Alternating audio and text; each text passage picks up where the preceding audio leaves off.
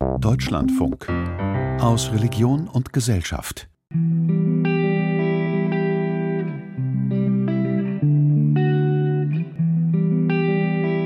Junge Türkinnen und Türken entschieden sich Anfang der 60er Jahre, meistens aus wirtschaftlichen Gründen, die Türkei zu verlassen.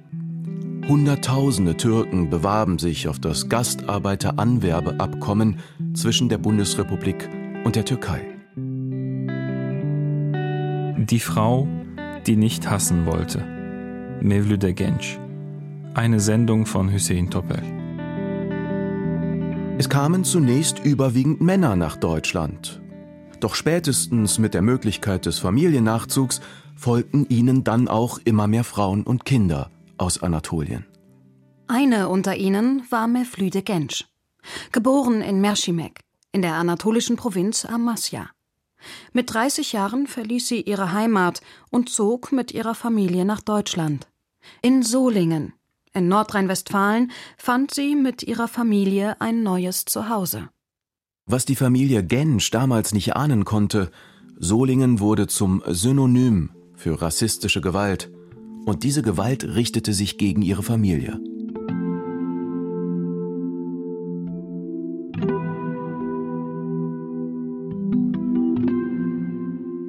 Ein näherer Blick offenbart, dass Mevlüde Genç und Hunderttausende anderer türkische Frauen eine wichtige Rolle in der Geschichte von Türkeistämmigen in Deutschland gespielt haben. Während in der Regel die Männer in der Fabrik oder unter Tage arbeiteten, sorgten sie sich um die Erziehung der Kinder und waren für den Zusammenhalt der Familie verantwortlich. Bülent Uca, Leiter des Instituts Islamische Theologie an der Universität Osnabrück, versucht einen Erklärungsansatz. Man müsse bedenken, dass die Menschen dieser Generation kaum fähig gewesen sind, sich intellektuell auszudrücken, weder in der deutschen noch in der türkischen Sprache. Und daher ist auch ihre Sprache, so wie ihr Glaube, äh, sehr stark von einer gewissen Schlichtheit geprägt. Aber diese Schlichtheit bedeute keinesfalls, dass es sich bei ihnen um oberflächliche Menschen handle. Im Gegenteil, ich glaube, dass in dieser Einfachheit des Ausdrucks auch eine gewisse Tiefe äh, ähm, vorhanden ist, die wir in der Komplexität momentan noch nicht ganz erfassen weil unsere Generation ein ganz anderes Verständnis vom Islam und vom Glauben hat, der sehr stark rational und sehr stark auch intellektuell akademisch geprägt ist. Wenn man sich die konkrete Lebensweise dieser Person anschaut, beispielsweise von Mevlüt Genç, ich meine, es ist eines der schlimmsten Erfahrungen, die einem Menschen widerfahren kann, äh, sein Kind zu verlieren. Aber wenn wir uns anschauen, wie Mevlüt Genç mit dieser Situation umgegangen ist, dann sehen wir eine Person, die enorm stark ist, die sehr, sehr über den Dingen steht, sehr reflektiert ist. Guten Abend, meine Damen und Herren. Sechs Monate nach den Morden von Mölln sind jetzt in Solingen fünf Menschen umgebracht worden. Sie wurden das Opfer von ausländerfeindlichen Mordbrennern. Die unbekannten Täter zündeten in der vergangenen Nacht im Stadtzentrum ein Mehrfamilienhaus an. Das Feuer breitete sich rasend schnell aus. Bei den Opfern handelt es sich um zwei türkische Frauen und drei Mädchen im Alter von vier bis 13 Jahren. Das meldete die Tagesschau über die Nacht zum 29. Mai 1993. An diesem Tag 93 war mein Mann in der Fabrik. Er hatte Nachtschicht von 10 Uhr abends bis 6 Uhr morgens. Wir waren alle zusammen daheim. Es war eine fröhliche Stimmung. Der nächste Tag war ein islamischer Feiertag. Wir haben gemeinsam gegessen und getrunken. Ich habe den Kindern ihre Geschenke vorbereitet. So erinnerte sich die Ende Oktober 2022 verstorbene Mevlüde Gensch in einem Fernsehinterview an die Nacht, an dem ihre Welt zerbrechen sollte. Sie war eine schlichte Frau aus Anatolien, die den Islam praktizierte, die damit verbundenen Pflichten erfüllte, wie beispielsweise das fünfmalige Gebet.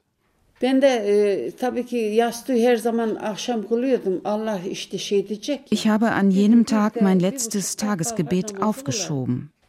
Eigentlich mache ich das nie und lege mich erst nach dem Beten schlafen. An diesem Tag dachte ich, stehe ich so um halb zwei für das Gebet noch einmal auf. So fiel die Mutter nicht ganz in den Tiefschlaf. Als sie allmählich einschlief, betrat plötzlich ihre Schwiegertochter das Schlafzimmer.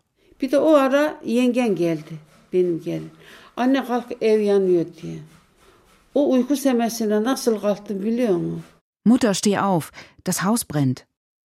Ehe sie nach den Kindern schauen konnten, stand das alte Haus komplett in Flammen. 17 Menschen, darunter drei Kinder, erlitten in dieser Nacht zum Teil schwere Verletzungen. Fünf ihrer Familienangehörigen verlor die Familie Gensch in den Flammen. Sie heißen Gürsün Ince, Hatice Genç, Gülistan Öztürk, Hülya Genç, Saime Genç. Das Totengebet wurde nach islamischer Tradition am Tatort verrichtet. Ein Imam trat vor die Särge, hunderte Menschen stellten sich hinter ihm auf. Ihre Beisetzung erfolgte in der Türkei, das Land, das sie für eine bessere Zukunft verlassen hatten.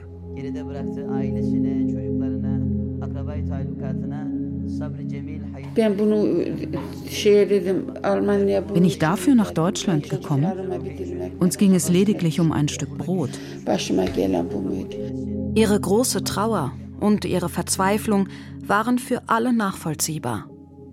Doch ihre versöhnlichen Aufrufe, um die Krawalle auf den Straßen von Solingen zu unterbinden, die aufgebrachte Türken verursachten, haben viele Menschen sowohl innerhalb der Mehrheitsgesellschaft als auch der türkischen Gemeinschaft überrascht. Nach dem Brandanschlag in Solingen war sie es, die aufgestanden ist und gesagt hat, ist was Furchtbares passiert, aber das soll jetzt nicht zwischen uns stehen. Ich möchte nicht, dass aus dem Tod meiner Familie Feindschaft zwischen unseren Völkern entsteht. Wir wollen Freunde bleiben trotz allem. Ich verzeihe euch und lasst uns im Gespräch bleiben. So ungefähr, da hat sie das ja mehrfach gesagt. Und alle waren darüber erstaunt. Ich war nicht sehr erstaunt. Ich habe so etwas erwartet. Lale Akgün saß früher für die SPD im Bundestag. Köln war ihr Wahlkreis. Sie ist Psychotherapeutin und als Politikerin mit türkischen Wurzeln eine wichtige Stimme im Diskurs über Migration und Integration. Akgün stand unmittelbar nach dem Brandanschlag als Psychotherapeutin an der Seite der Familie Gensch. So hatte sie die Gelegenheit, Mevlüde Gensch ganz persönlich kennenzulernen. Für die meisten in der Mehrheitsgesellschaft war das eine unglaubliche Aussage. Man hätte erwartet, dass die resolute Dame mit Kopftuch dann anfängt wie so ein Rohrspatz zu schimpfen oder in ihrer Trauer aufgeht, na, immerhin hatte sie ja Kinder und Enkel und eine Nichte verloren, dass sie in dem Moment für, den, für Frieden appelliert, für Austausch, für Kontakt, das war deswegen für die Mehrheitsgesellschaft so umwerfend, weil sie mit so einer reifen Reaktion nicht gerechnet haben. Man traute einer Frau aus Anatolien diese reife Haltung nicht zu. Dass Mevlüde Gensch den Hass verweigerte, ist auch deshalb ungewöhnlich, weil sie aus der Türkei eine ganz andere Praxis kannte. Die Blutrache war in traditionellen Milieus weit verbreitet. Was das bedeutet, erklärt Lalea Gün. Blutrache ist was Furchtbares. Wenn jemand umgebracht wird, muss die Familie des Opfers einen anderen wieder aus der Täterfamilie umbringen. Und dann muss jemand aus dieser Täterfamilie wieder jemand umbringen. Das macht man so lange, bis beide Familien mehr oder weniger ausgerottet sind. Erzählt Lale Akgün. Durch das Gewohnheitsrecht der Blutrache kamen in der Türkei unzählige Menschen ums Leben, die sich persönlich nicht schuldig gemacht haben.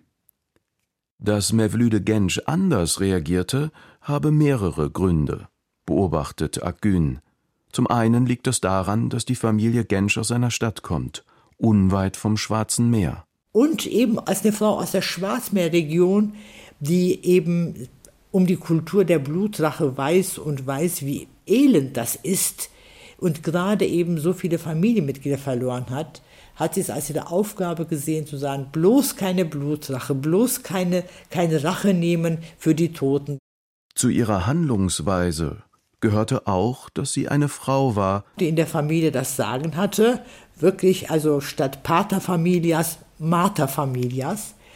Sie kam aus der anatolischen Kultur, in der die Frauen die Aufgabe haben, die Familie zusammenzuhalten und dafür zu sorgen, dass es der Familie gut geht. Zudem wurde in Anatolien über Jahrhunderte das Islamverständnis durch die Mütter tradiert. Dieses Islamverständnis war nicht rational durchdacht und auch nicht intellektuell. Vielleicht nicht in jedem Detail plausibel, so der Theologe Bülent Uca. Aber sie war in erster Linie human und menschlich. Und äh, das Verständnis und auch die entsprechende Umsetzung, also sowohl die Rezeption als auch die konkrete Praxis des Islams bei diesen Frauen war von ihrer Lebenswirklichkeit geprägt, von Humanität, von Liebe und Barmherzigkeit getragen. Und das, was wir bei Mevlüt Genç paradigmatisch sehen können, ist, dass sie das, was sie von den Generationen vor sich übermittelt bekommen hat, auch in ihrem Auftreten, in der Ruhe, die sie ausgestrahlt hat, aber auch in der inhaltlichen Botschaft, in der Art und Weise, wie sie sich positioniert hat, an die nachkommende Gesellschaft, an die nachkommende Generation, Generationen weitergetragen hat. Auch Serap Güler, nordrhein-westfälische Bundestagsabgeordnete der CDU, erzählt von Mevlüde Gensch. Und jedes Mal, wenn man sie getroffen hat, hat man ihren Schmerz ja gleichzeitig auch gemerkt, gespürt. Aber sie hat nie ihre Herzlichkeit oder Menschlichkeit oder den Glauben an Menschen dadurch verloren. Und das hat sie dir halt eben auch vermittelt. Und damit war sie halt für uns alle ein extrem großes Vorbild. Als ehemalige Staatssekretärin für Integration in Nordrhein-Westfalen hat Serap Güler miterlebt, wie die staatliche Auszeichnung einer Mevlüde Gensch-Medaille ins Leben gerufen wurde. Jährlich wird sie an herausragende gesellschaftliche und verbindende Leistungen ausgegeben. Es war immer diese sehr herzliche, offene Art. Ja, was ja letztendlich am Ende auch zu dieser Medaille geführt hat, ihre komplette Art, wie sie war. Und wo man ja denkt, dass jemand, der, der diese Erfahrung gemacht hat, eigentlich verbittert ist. Die Worte von Mevlüde Gensch während des Gerichtsprozesses gingen in die Geschichte ein. Obwohl ich fünf Kinder und mein Zuhause verloren habe, bezeuge ich trotzdem Zuneigung. Wir sind alle Brüder. Das lässt sich auch durch Verbrennen und Kaputtmachen nicht verhindern. Für diese Botschaft stand Mevlüde Gensch bis ans Ende ihrer Tage ein. Viele Deutsch-Türken erinnert Mevlüde Gensch an die eigene Mutter oder Großmutter. So beispielsweise auch Serap Güler. Sie selbst sei zwar immer Papakind gewesen. Weil Papa hat halt nie Nein gesagt zu irgendwas. Meine Mama hat halt vieles vorbereitet, vieles vorbereitet, was später irgendwo Früchte getragen hat. Also bin sehr froh, dass das ganze Thema Erziehung und Bildung eher in Regie meiner Mutter gelaufen ist als in Regie meines Vaters. Wie so viele anatolische Frauen hatte auch ihre Mutter kein einfaches Leben in der türkischen Heimat. Ich habe eine Mutter, die selbst in den 60er Jahren von ihrem Vater zwangsverheiratet wurde und also gegen ihren Willen mit jemandem, weil er ja aus einer gut situierten Familie kam, damit es die Tochter besser hat, so ungefähr. Als Serap Gülers Mutter verheiratet wurde, war sie gerade einmal 18 Jahre alt. Als sie geschieden war, war sie 19 und hatte einen Sohn. Ausgehend von dieser Erfahrung habe ihre Mutter ihr stets vermittelt, Du musst als Frau unabhängig sein. Du darfst nie dich irgendwie jetzt auf einen Mann verlassen im Sinne von finanziell von einem Mann abhängig sein, sondern wirklich unabhängig. Und du musst selbst auf eigenen Beinen stehen. auch in der Religiosität habe Güler viel von ihren Eltern gelernt. Sie habe zwar nicht in die Moschee gemusst, sondern tatsächlich diese Wertevermittlung über religiöse Geschichten einfach auch. Ne? Bei uns war, also was mein Bruder und mich betrifft, wirklich dieses Gerechtigkeitsempfinden, ja, der, der Sinn für Gerechtigkeit wirklich sehr stark auch mit religiösen Geschichten über den Propheten, über andere äh, wichtige Bezugspersonen. Diese Schilderung von Serap Güler deckt sich mit den Beobachtungen des islamischen Theologen Bülent Uça. Viele der Frauen von der ersten Generation der Muslime hier in Deutschland waren des Lesens und Schreibens nicht mächtig. Also sie konnten teilweise nicht einmal eigenhändig signieren, aber diese Menschen verkörperten eine solche spirituelle Tiefe, eine religiöse Frömmigkeit, die vollkommen sich von dem unterscheidet, was wir heute beispielsweise im Kontext des Salafismus, des Islamismus, des religiösen Extremismus von bestimmten jungen Predigern vermittelt bekommen.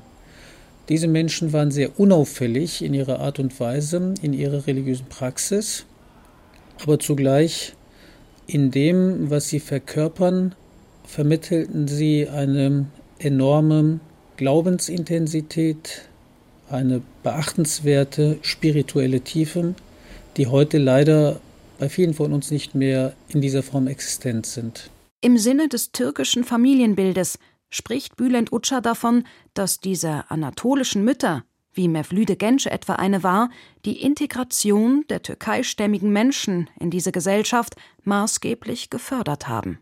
Es gibt sehr, sehr viele Familien, gerade unter türkischstämmigen Musliminnen und Muslimen, wo das Oberhaupt der Familie faktisch die Frau ist. Und äh, daher darf man die Rolle von Frauen in den Familien nicht unterschätzen und gleichzeitig die Rolle von Männern überschätzen. Und deshalb ist es, glaube ich, nicht gewagt zu sagen, dass die heutige Generation der türkischstämmigen Muslime in Deutschland, der Deutsch-Türken, im Grunde genommen das Produkt der Mütter ist. Diesem Gedanken stimmt Lalle Akgün gerne zu. Gute Integration hat sehr viel mit der Rolle der Mutter zu tun. Diejenigen Familien, wo die Väter gewalttätig waren, wo die Mütter schwach waren, diese Kinder waren viel weniger erfolgreich als die anderen Familien, wo eben die Mutter dafür gesorgt hat, dass Prioritäten gesetzt wurden. Und Prioritäten waren für die Frauen die Kinder. Das zeige, wer eigentlich die Macher in den türkischen Familien gewesen sind. Und eben wegen des gesellschaftlichen Drucks auf Frauen haben sie es doch gelernt, mit Konflikten umzugehen. Also sie wissen, wie man Konflikte löst. Während ich oft erlebt habe in meiner Tätigkeit als Psychotherapeutin, dass Männer immer mit dem Kopf durch die Wand wollten, haben die Frauen die Tür gesucht, um rauszukommen, andere Wege gesucht, wie man mit den Sachen fertig werden kann. Mevlüde Gensch war aufgrund ihrer besonderen Rolle als Friedensbotschafterin eine Ausnahmepersönlichkeit und zugleich durch ihre Art und Haltung beispielhaft für hunderte anatolischer Mütter in Deutschland. Ich glaube, dass Mevlüde Genç, ohne dass sie formale Schul- und Hochschulabschlüsse hat, ein Vorbild für die Musliminnen und Muslime in Deutschland darstellt. Und das ist auch eines der Gründe, warum wir als Avicenna Studienwerk, das ist ein Begabtenförderwerk, wo wir die leistungsfähigsten äh, begabten Studierenden, muslimischen Studierenden Deutschlands mit Mitteln des Bundesforschungsministeriums fördern. Wir vergeben jedes Jahr einen Preis und genau aus diesem Grund, weil wir Mevlüde Genç als ein Vorbild sehen, haben wir als eine akademische Einrichtung, Fördereinrichtung, Mevlüde Genç kurz vor ihrem Tod einen Preis ausgezeichnet. Im Grunde genommen war das keine Auszeichnung von Mevlüde Genç, sondern es war eine Auszeichnung des Avicenna Studienwerks.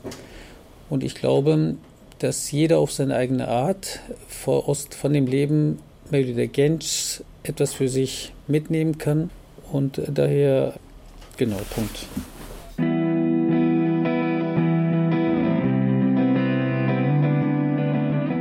Sie hörten Die Frau, die nicht hassen wollte.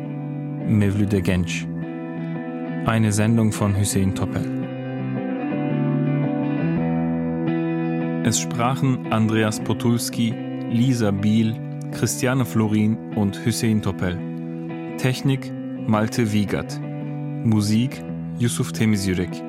Regie Rainer Delventhal. Redaktion Christiane Florin. Deutschlandfunk 2023.